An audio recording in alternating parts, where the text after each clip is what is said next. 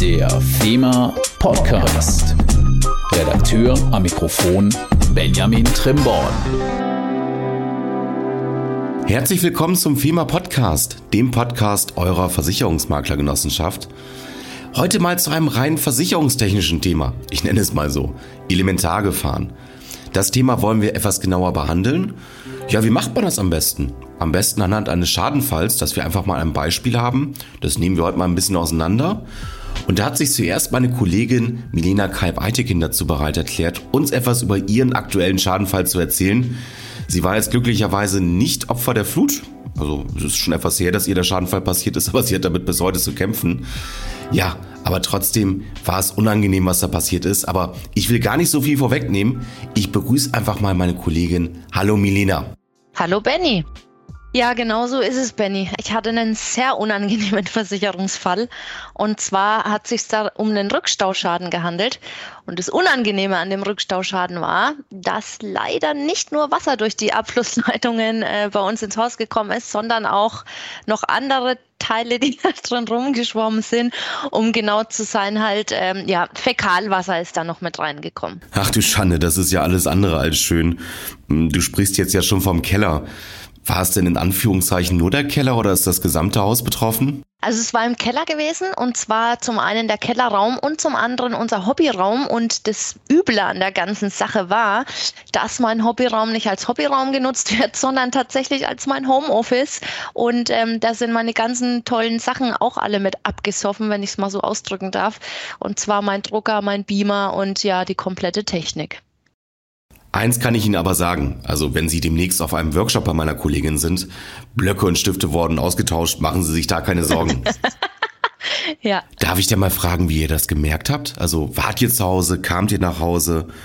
Wart ihr gerade zufällig im Keller? Wie ist denn das passiert? Ja, also tatsächlich war es so, ich kann mich noch ganz genau an den Tag erinnern, wie viele von euch vielleicht auch, weil es war Ende Juni gewesen, genauer gesagt, ich glaube der 28. oder 29. Und wir waren zu Hause gewesen und haben uns das spannende EM-Spiel Italien gegen Schweiz angeguckt, Benny. Und ähm, ich habe noch zu meinem Mann gesagt, ach Schatzi, ich bin mir sicher, die Schweizer gewinnen. Und dann guckt er mich an und sagt zu mir, ja, da merkt man mal wieder ganz genau, dass du überhaupt gar keinen Plan von Fußball hast. Ich möchte nur noch mal kurz einstreuen. Schweiz hat das Spiel tatsächlich gewonnen, das nur mal so ganz am Rande. Aber auf einmal hat es einen Schlag getan und der Strom war weg. Es hat an dem Abend furchtbar heftig geregnet. Also sowas habe ich tatsächlich ja noch nicht erlebt. Also es war wirklich der Wahnsinn. Ähm, es war letztendlich taghell, weil es durchgängig geblitzt hat. Und ich habe dann zu meinem Mann gesagt, Mensch, du, also wenn jetzt die Sicherung schon rausfliegt, dann würde ich sagen, wir lassen die auch mal draußen. Ja, aber die Zeit ist vergangen und wir wollten natürlich das Spiel weiter gucken. Und nach 10, 15 Minuten habe ich dann zu ihm gesagt, Schatzi, guck doch mal bitte in den Keller, mach mal die Sicherung wieder rein. Ja, und dann hat's Platsch gemacht und ähm, ich wiederhole jetzt die genaue Wortwahl meines Mannes nicht, aber in etwa übersetzt hat er gesagt, oh nein, unser Keller steht unter Wasser. Ja, und da war er dann schon ähm, tatsächlich knöcheltief im Wasser gestanden. Ja, das kann ich mir vorstellen, dass Ridi, du hast gesagt, ich darf den Mann so nennen, ähm, das genau so gesagt hat. Also wortwörtlich. Ne? Aber schön, dass du ihn da etwas in Schutz nimmst. Also ich gehe davon aus, ähm, dass ihr da sehr professionell rangeht, um mal wieder ein bisschen Ernst hier reinzukriegen. Also professionell an sowas, was euch da passiert ist. Ähm, was würdet ihr den Kunden sagen? Was sollen sie zuerst machen? Ich meine, kann man jetzt sofort irgendwie einen Schadendienstleister anrufen?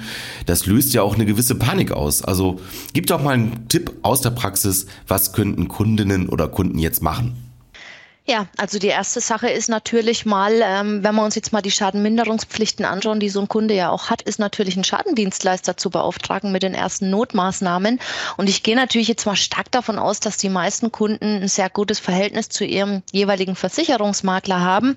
Und ähm, da gibt's ja im Extranet zum Beispiel auch in unserem Schadenmanagement verschiedene Schadendienstleister, die man dem Kunden dann an die Hand geben kann. Also das wäre mal Punkt Nummer eins. Äh, Schadendienstleister beauftragen für die ersten Notmaßnahmen. Notmaßnahmen. Naja, wenn das Wasser nicht von alleine abläuft, natürlich äh, wird der Kunde höchstwahrscheinlich hoffentlich selbst auf die Idee kommen, auch die Feuerwehr zu informieren. Und der nächste Punkt ist natürlich dann auch die Schadenmeldung an die Gesellschaft gemeinsam mit dem Makler natürlich rauszuschicken. Und hier auch wieder für mich immer ein ganz wichtiges Thema, bitte immer auf die Unverzüglichkeit achten. Also wirklich unverzüglich die Schadenmeldung dann auch ähm, bei der Gesellschaft Ich komme noch einmal zurück auf die Rückstauklappe. Also, was gibt's denn da noch zu beachten? Also, du kennst es ja von mir. 17 Jahre mache ich jetzt, glaube ich, keine Sachversicherung mehr, wenn ich mich recht entsinne, zumindest nicht professionell. Ähm, Obliegenheiten, Themen, die du nachweisen musstest. Erzähl doch einfach mal ganz, ganz, ganz spannendes Thema, Benny. Ja, es gibt auch Obliegenheiten im Schadenfall und speziell bei einem Rückstauschaden geht es hier natürlich um die regelmäßige Wartung der Rückstauklappe. Ja, und da kann man natürlich auch darauf warten, dass die Gesellschaft äh, da danach fragt, hast du denn deine Rückstauklappe auch tatsächlich immer regelmäßig gewartet? Es war bei uns der Fall gewesen. Sie hat aber trotzdem nicht funktioniert. Nichtsdestotrotz habe ich dann natürlich im Schadenfall immer den Stress, dass ich irgendwo schauen muss, dass ich jetzt diese, diesen Wartungsnachweis irgendwo herbekomme. Und Benny, ganz ehrlich, Hand aufs Herz, äh, bist du dir sicher, dass jeder Kunde das weiß, dass er eben solche und noch ganz, ganz viele andere Obliegenheiten im Schadenfall hat? Also ich bin mir relativ sicher, dass viele Kunden das eben nicht wissen. Und ja, da haben wir aber natürlich auch spezielle Deckungskonzepte dafür, gar keine Frage. Da wird er dann aber später im Verlauf nochmal drauf eingegangen. Und ich möchte an der Stelle vielleicht auch nochmal eine ganz kurze Eigenwerbung machen. Ich hoffe, es ist mir gestattet. Und zwar, ähm, ja, da sich im Verlauf des Schadenfalls halt so ganz viele Kleinigkeiten ergeben haben, wo ich gesagt habe, Mensch, äh, ja, ob das jedem so bewusst ist, glaube ich jetzt nicht, ähm, werde ich äh, tatsächlich eine komplette TV TV-Sendung dazu machen, weil es einfach doch ein sehr breites Thema ist. Und da eine kurze Werbung und zwar für alle Interessierten. Die TV-Sendung wird stattfinden an meinem 36. Geburtstag, 22. Oktober um 10.30 Uhr. Ich freue mich natürlich über alle, die sich dazu anmelden. Oha, an deinem Geburtstag im TV-Studio Karlsruhe? Na, da geht Andreas ja bestimmt das Herz auf. Mal ohne den Versicherer zu nennen. Also ich kann ja sagen, es ist kein FEMA-Deckungskonzept. Da bist du ja noch in der Kündigungsfrist bei deinem alten Versicherer. Ähm, mal ich wünsche dir auch alles Gute. Seid ihr da weitergekommen? Läuft die Schadenbearbeitung? Läuft das zu eurer Zufriedenheit? Also ich kann sagen, dass ich ähm, mit, ja, der Schuster hat ja die schlechtesten Leisten, sagt man immer. Wer mich schon ab und zu im TV gesehen hat, weiß, dass ich auch meistens was heißt meistens eigentlich ausschließlich als Negativbeispiel vor der Kamera stehe, leider. Es ist in dem Fall auch wieder so. Ich bin erst in unserem Deckungskonzept jetzt im Laufe des Jahres und ich kann Ihnen sagen, wenn da gewisse Punkte nicht drin sind, haben Sie Ärger mit Ihrem Gebäudeversicherer. Und so ist es leider bei mir auch aktuell. Der Schaden ist auch noch lange nicht abgeschlossen. Äh, ich warte auch leider laufend immer wieder auf Freigaben für verschiedene Bereiche. Und äh, ja, davon kann ich ein Liedchen singen und dieses Lied singe ich dann ausführlich am 22. Oktober. Oh Mann, ich wünsche euch auf jeden Fall alles Gute und bedanke mich erstmal bei dir, dass du uns da an deinem Schadenfall hast teilhaben lassen. Und ich würde jetzt mal einfach die Leitung zu dem Christopher eröffnen, also Christopher Hohner, unserem Produktmanager für diesen Bereich. Und ich würde sagen, Christopher, stell du dich doch mal kurz vor. Hallo zusammen, mein Name ist Christopher Hohner. Ich bin seit vier Jahren bei der Firma tätig und bin Produktmanager für die Sparten Hausrat und Wohngebäude. In meiner ersten Folge hatte ich ja zwei PMs, wie wir es nennen, also Menschen aus dem Produktmanagement, aus dem Lebenbereich dabei. Erzähl du doch mal aus dem Sachbereich. Was macht ihr den ganzen Tag so? Also unsere Hauptaufgaben im PM lassen sich im Prinzip in drei Bereiche aufteilen. Der eine Bereich, den würde ich mal als den Bereich der Produktpflege ähm, bezeichnen. Das bedeutet die Aktualisierung von bestehenden Tarifen hinsichtlich Produktzeiten, Leistungsvergleich und Änderungen im Rechner, inklusive eben auch äh, die, der Aufnahme von neuen Tarifen. Der zweite Bereich geht in die Richtung Produktentwicklung äh, zusammen mit der Marktbeobachtung. Das heißt, was tut sich am Markt, welche neuen Tarife oder welche neuen Trends auch im Bedingungswerk ähm, oder Versicherungsschutz ergeben sich. Und äh, dort ist dann auch mit beinhaltet äh, der Bereich der Verhandlung von Deckungskonzepten und Sondervereinbarungen. Und der dritte Bereich äh, umfasst dann eher so das Thema Maklersupport und Schadenbegleitung bei, äh, ja, also so Hilfestellung bei komplizierten Schadenfällen für unsere Firma-Partner. Also seid ihr auch wirklich im Schadenfall als Anlaufstelle für unsere Maklerunternehmen da? Richtig, genau. Also wir stehen im Prinzip mit Rat und Tat zur Seite. Sowohl was äh, die Frage betrifft, wo man welche Risiken wie versichern kann, als auch bei Problemen in Schadenfällen, falls der Versicherer die Regulierung nicht so vornimmt, wie man es äh, mit dem Kunden anfangs gedacht hatte. Äh, speziell stehen wir dann auch zur Seite eben bei schwierigen Schadenfällen, wo es dann auch um Bedingungsauslegung und ähnliches geht. Und in Ergänzung hierzu haben wir auch mit der Kanzlei Michaelis ein Dauerberatungsmandat für unsere FIMA-Partner vereinbart, sodass wir auch äh, in komplexeren Schadenfällen mit juristischem Beistand Hilfe leisten können. Und ich denke ja auch mal, ihr habt ja über die Jahre die Ansprechpartnerinnen und Ansprechpartner kennengelernt bei den Versicherern. Die wissen ja, da kommt was Vernünftiges. Ja, und ähm, die wissen ja auch, ihr unterstützt da jetzt nichts, was aussichtslos ist. Das ist auch mit noch ein wichtiger Punkt. Dadurch, dass wir, dass wir das Thema Schadenbegleitung jetzt schon die letzten Jahre doch auch forcieren und auch die Frequenz an Anfragen zunimmt, haben wir äh, inzwischen auch recht gute Kontakte zu den Versicherern knüpfen können, sodass wir dann nicht äh, auf Sachbearbeiterebene bei Problemen einsteigen, sondern auch Möglichkeiten haben, auf höhere Ebenen eine Lösung herbeizuführen. Oha, das klingt ja so, als müssten die Leute aus der Abteilung Sachbearbeitung da vorsichtig sein. Nein, Spaß beiseite. Und wie du ja auch sagtest, Verhandlungen mit Produktpartnern macht ihr auch. Marktbeobachtung, auch nach Marktbeobachtung denn halt weiter verhandeln mit unseren Sondervereinbarungen, Deckungskonzepten. Da kommst du ja auch gerade her, oder? Richtig, genau. Ich komme gerade frisch aus der Verhandlung mit dem HDI. Okay, da können wir ja mal gespannt sein, was da noch auf uns zukommt, was du da verhandelt hast. Aber lass uns mal zurückkommen zu Milena Schaden. Also erzähl uns doch mal ein bisschen was zum Elementargefahren. Also wie teilt sich das ganz grob auf? Es war ja ein Elementarschaden bei Milena. Mhm. Also bei Elementar unterscheidet man primär äh, zwei Schadenursachen. Das eine ist der Begriff der Überschwemmung, das zweite wäre der Begriff des Rückstaus. Und Überschwemmung ist äh, versicherungsfachlich äh, definiert als Überflutung des Grund und Bodens des Versicherungsgrundstücks durch Witterungsniederschläge oder durch Ausuferung von Gewässern. Und Rückstau wiederum liegt vor, wenn aus denselben Ursachen Wasser aus den Ableitungsrohren des versicherten Gebäudes austritt. Und bei Milena war es im Prinzip eine Kombination aus, aus beidem. Ja, und wie wir gehört haben, in aller Deutlichkeit kein Wasser, an dem man schwimmen sollte. Sorry, Milena. Aber du hattest ja im Vorgespräch, da musst du mir mal einmal auf die Sprünge helfen, noch über eine bestimmte Schadenarzt geredet. Für die braucht man gute Versicherer. Was war das nochmal? Ein ganz wichtiger Punkt neben äh, Rückstau und Überschwemmung ist auch das Thema Grundwasser. Durch Witterungsniederschläge kann es nämlich passieren, dass der Grundwasserspiegel steigt und Wasser durch den Kellerboden oder die Kellerwände diffundiert, vor allem falls das Gebäude in Hanglage gebaut sein sollte. Äh, hier handelt es sich aber nicht um einen versicherten Elementarschaden, da es sich nicht um den Austritt von Grundwasser an die Erdoberfläche handelt, sondern vielmehr um Mängel bei der Bauabdichtung oder Versiegelung handelt, sodass solche Schäden in der Regel nicht von den üblichen Bedingungswerken am Markt gedeckt sind. Lösungen für diese Probleme können unsere Deckungskonzepte mit AXA und AIG bieten, da hier auch Teilüberflutungen sowie Grundwasserschäden versicherbar sind. Fassen wir zusammen, elementar war Überschwemmung oder Rückstau. Also entweder es kommt Wasser, das nicht in den Leitungen sein sollte aus den Leitungen, oder es gibt halt eine Überschwemmung. Gibt es noch weitere Schadenereignisse, neben deinem Beispiel von gerade eben, wie es noch zu einem Versicherungsfall kommen kann, obwohl Rückstau und Überschwemmung nicht vorliegen? Wenn beides nicht erfüllt ist, könnte man zumindest den entstandenen Nässeschaden je nach Bedingungswerk beim Versicherer zur Entschädigung einreichen.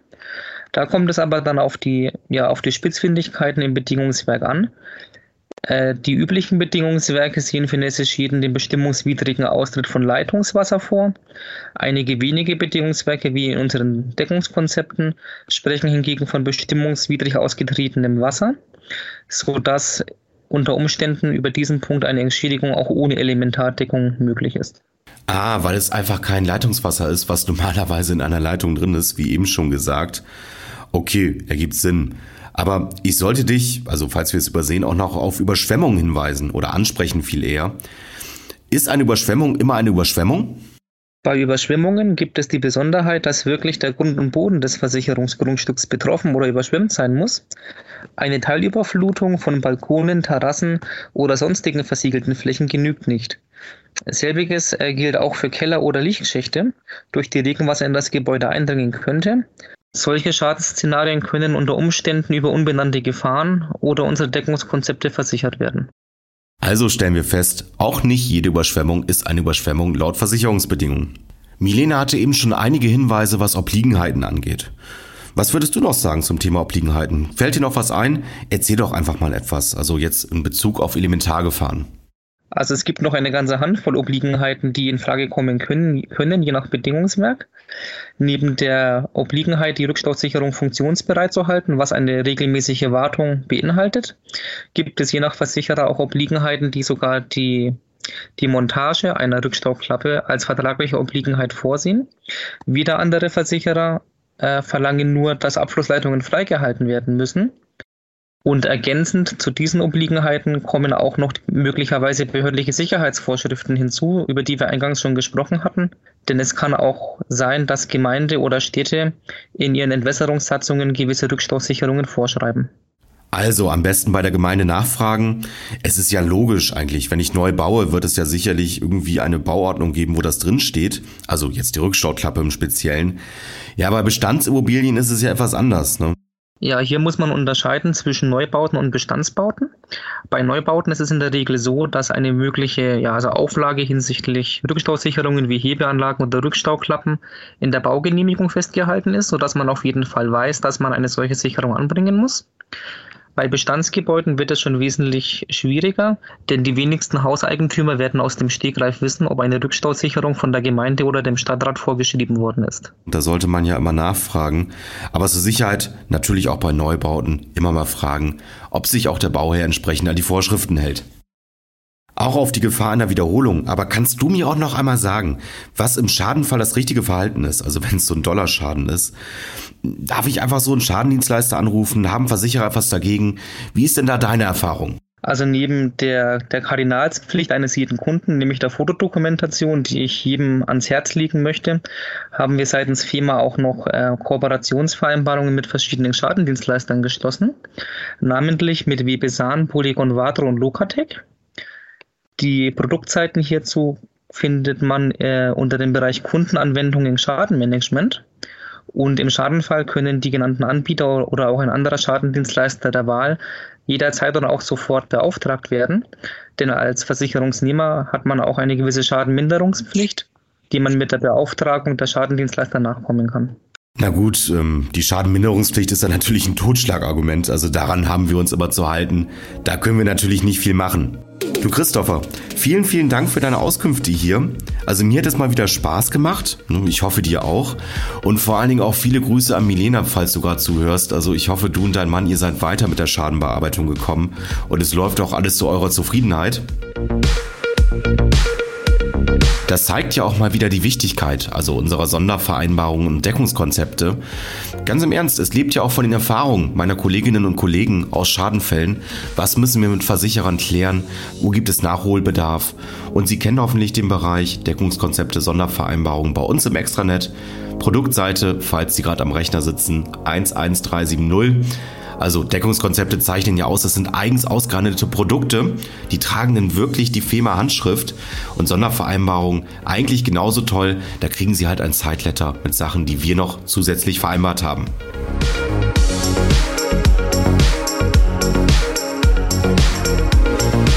Und nochmal in Ankündigung der nächsten Folge. Ich werde mich jetzt mal auf Reisen begeben. Das heißt, ich werde jetzt FEMA Maklerbüros besuchen. Ich will nicht allzu viel vorwegnehmen, aber welche Themen sind da gerade aktuell? Bis dahin sage ich, nicht vergessen zu abonnieren, nicht vergessen zu schreiben unter podcast.fema-eg.de, falls Sie Anregungen, Wünsche haben oder falls Sie uns etwas mitteilen wollen. Und vor allen Dingen, ich glaube, es ist noch nicht abgedroschen. Bleiben Sie gesund und uns gewogen. Bis zum nächsten Mal.